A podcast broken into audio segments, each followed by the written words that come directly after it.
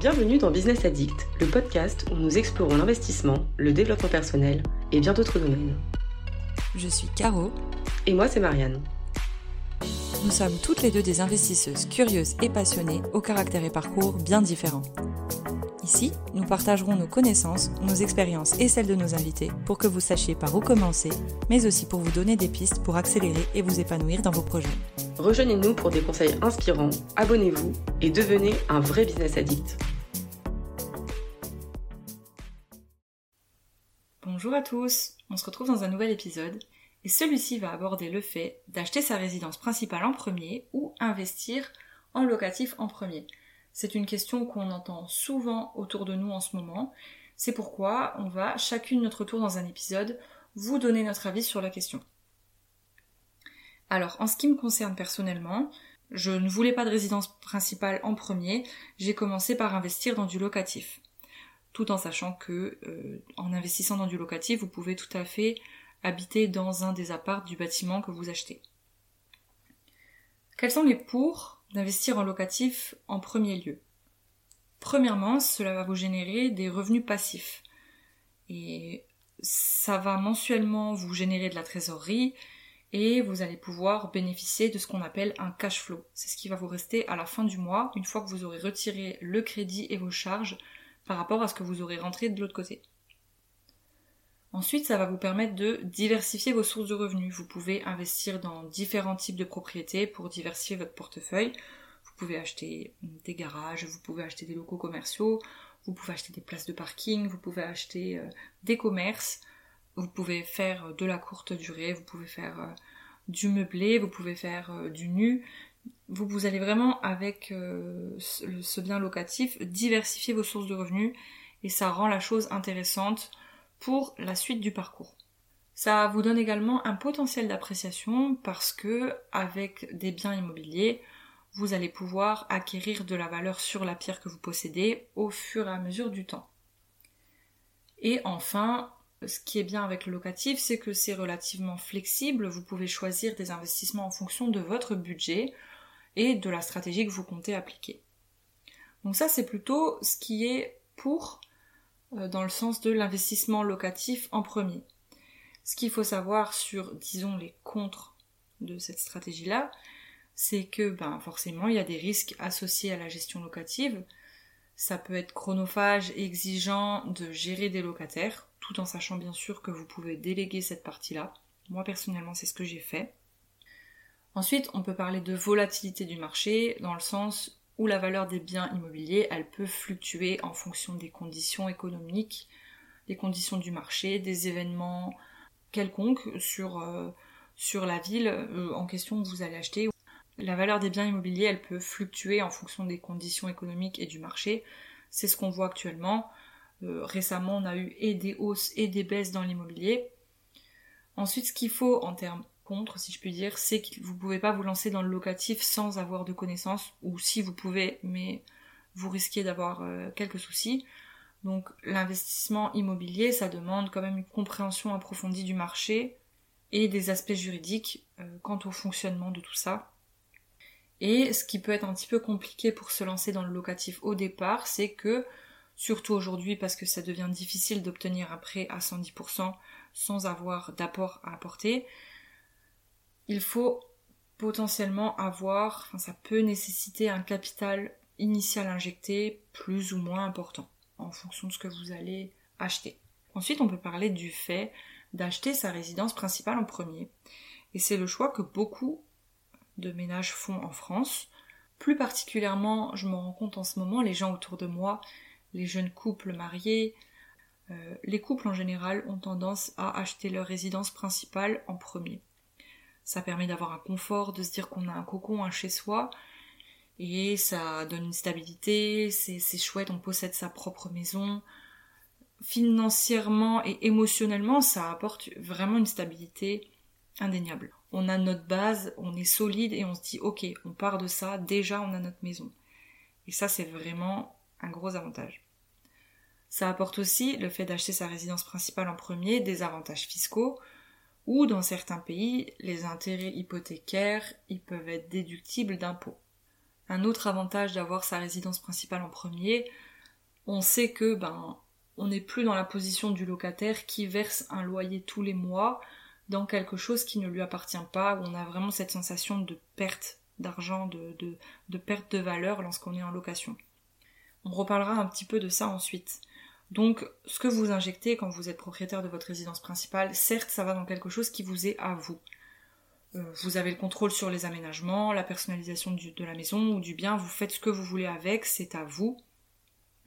Et d'autant plus que ça peut vous constituer un capital à long terme parce que votre propriété, elle peut constituer un actif qui prend de la valeur avec le temps.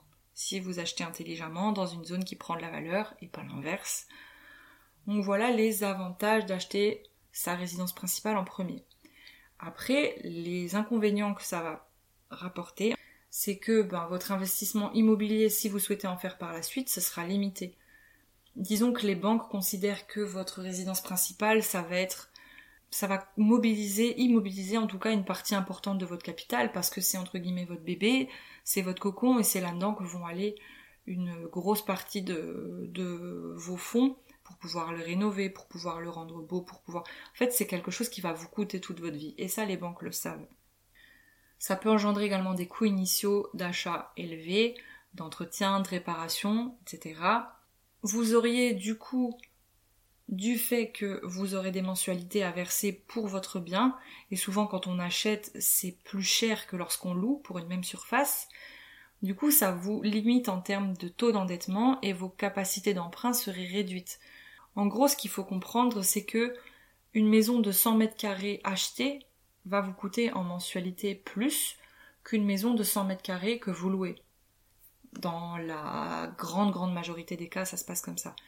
De ce fait-là, si vous louez une surface plus petite, vous aurez une location, enfin, vous aurez un loyer à verser qui sera inférieur et vous pourrez économiser de l'argent pour l'injecter dans une mensualité d'un bien que vous souhaiterez acheter. En gros, pour expliquer ça, vous aurez moins de flexibilité pour investir ailleurs en raison de vos fonds immobilisés. Votre potentiel de revenus passifs, il est limité. Votre résidence principale, elle ne génère pas de revenus passifs, donc euh, vous perdez, en théorie, si on compare à la situation d'un investissement locatif en premier. Ce qu'il faut considérer, je pense, c'est avant tout votre situation. En fonction de votre situation, quels sont vos objectifs? Qu'est-ce que vous voulez faire avec euh, ce bien que vous souhaitez acheter? Est-ce que vous souhaitez acheter un appart pour vivre à l'intérieur parce que vous vous en fichez d'être dans un bâtiment avec des voisins, que de toute façon vous n'êtes jamais chez vous, et que être locataire, euh, vous n'avez pas envie, ben vous préférez acheter un appart, et puis voilà, vous vous en contenterez, c'est très bien comme ça, et vous n'avez pas besoin de plus, parce que vous vous dites de toute façon, euh, moi j'ai pas besoin d'avoir une résidence principale, j'ai pas envie de m'établir dans une ville où je sais pas si j'y serai encore dans dix ans, donc euh, vous pouvez vous dire j'achète mon appart, je vis dedans le temps que, et par la suite je revends. En fait, il y a plein de stratégies possibles. Ce que je vous dirais avant tout, c'est qu'il faut considérer plusieurs choses. Si vous souhaitez investir en, immobilier, les grandes catégories de, de stratégies d'invest, c'est soit d'acheter un bien dans une zone qui prend énormément de valeur, de garder le bien un certain nombre d'années et de le vendre pour euh, dégager une plus-value. Ça, c'est la première des stratégies. Ensuite, il y a une autre stratégie où vous allez acheter un bien que vous allez mettre en location. Pour continuer sur, euh, sur cette stratégie-là, ce bien-là, vous pouvez résider à l'intérieur. Vous savez que de toute façon, quoi qu'il arrive, la zone prend de la valeur, donc même si vous vivez à l'intérieur, quand vous le revendrez, vous vous ferez une marge sur la vente. C'est ce qu'on appelle une plus-value. Ensuite, il y a la possibilité d'acheter un bien qui, lui, va être mis en location et va vous générer des loyers. Ce bien-là, vous pouvez le mettre en loc et le revendre par la suite s'il est dans une zone qui prend de la valeur. Donc vous cumulez et la plus-value et euh, la rente, enfin en tout cas le, versement de loyer tous les mois. Mais ce qu'il faut savoir, c'est que si vous ne résidez pas dans ce bien-là, euh, vous serez taxé parce que ce ne sera pas votre résidence principale. Donc l'État prélève un, montant sur la vente d'environ 30% sur la plus-value que vous réalisez, chose qui n'est pas le cas si vous résidez dans le bien. Donc ça c'est quelque chose qu'il faut savoir. Vous pouvez aussi au-delà d'acheter un seul appart que vous allez mettre en location et revendre dix ans plus tard, vous pouvez aussi acheter un immeuble qui comporte plus d'appartements qui vous générera un petit peu plus. Et ça, ça peut être une stratégie dans le sens où vous allez le garder plus au long terme et vraiment profiter du cash flow positif qui va vous rentrer dans la poche à la fin du mois pour pouvoir vous constituer un effet de levier et continuer à investir. Moi personnellement, c'est la stratégie que j'ai choisie. Je partais à la base pour m'acheter un appart.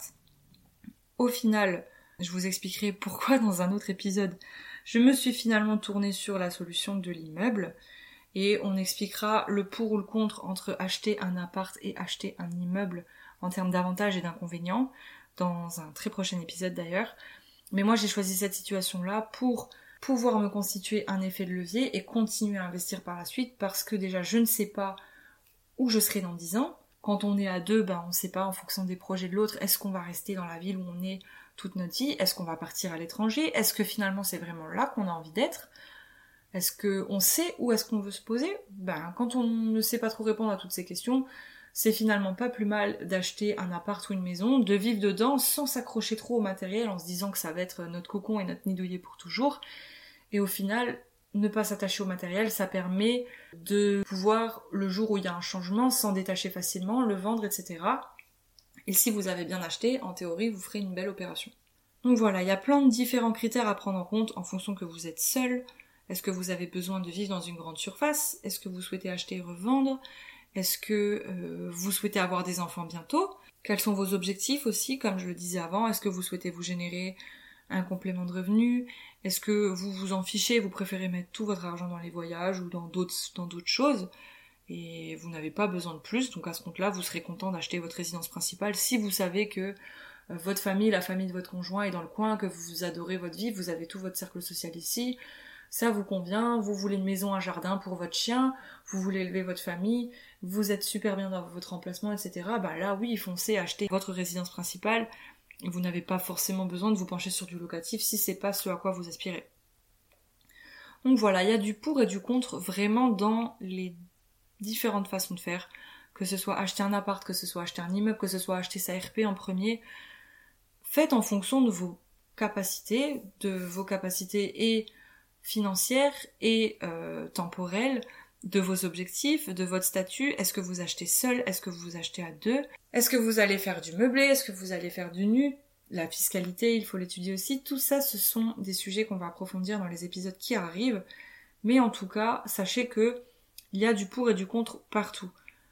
Moi, la stratégie que j'ai choisie, encore une fois, je le répète, c'est l'immeuble de rapport pour commencer, pour pouvoir me générer un cash flow qui me permettra d'augmenter ma capacité d'emprunt au, moment venu pour acheter le, bien suivant.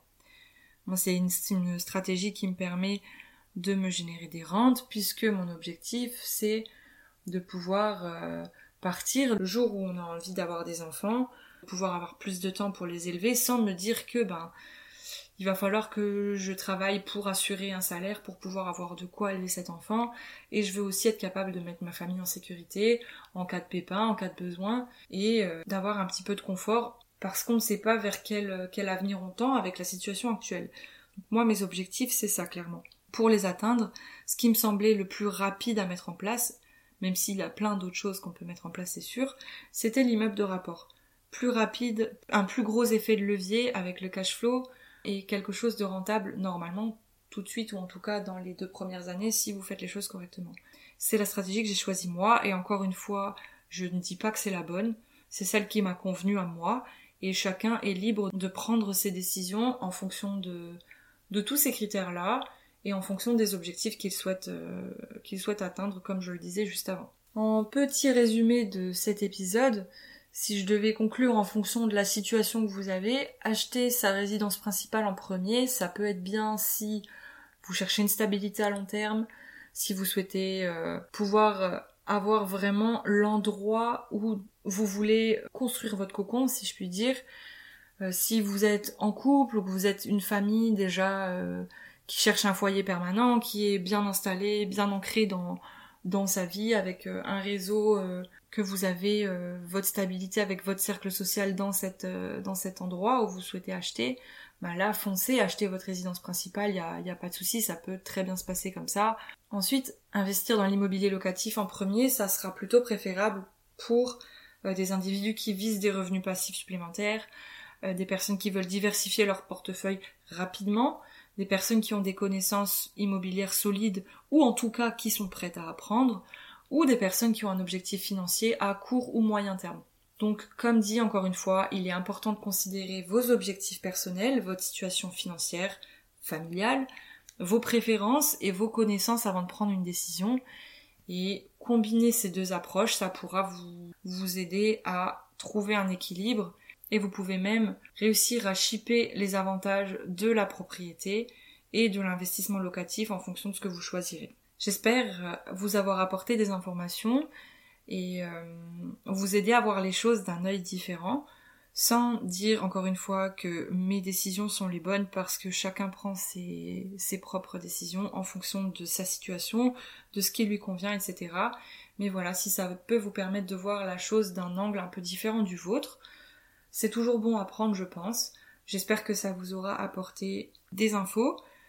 J'espère que ça vous aura aidé encore une fois. Si vous êtes arrivé jusqu'ici, merci beaucoup. Euh, n'hésitez pas à partager l'épisode à des personnes qui sont dans le dilemme en ce moment et qui savent pas trop quoi faire. On serait ravis aussi d'échanger avec vous sur ce que vous aurez pensé de l'épisode. Donc n'hésitez pas à nous écrire, à le partager.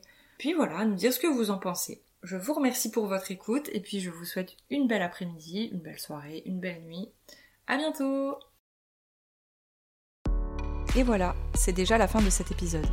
On espère que vous y aurez trouvé des informations intéressantes pour vous lancer. Si vous l'avez aimé et pour nous soutenir, on vous invite à le partager à vos proches et à vous abonner. Restez connectés et on se dit à très vite. Ciao ciao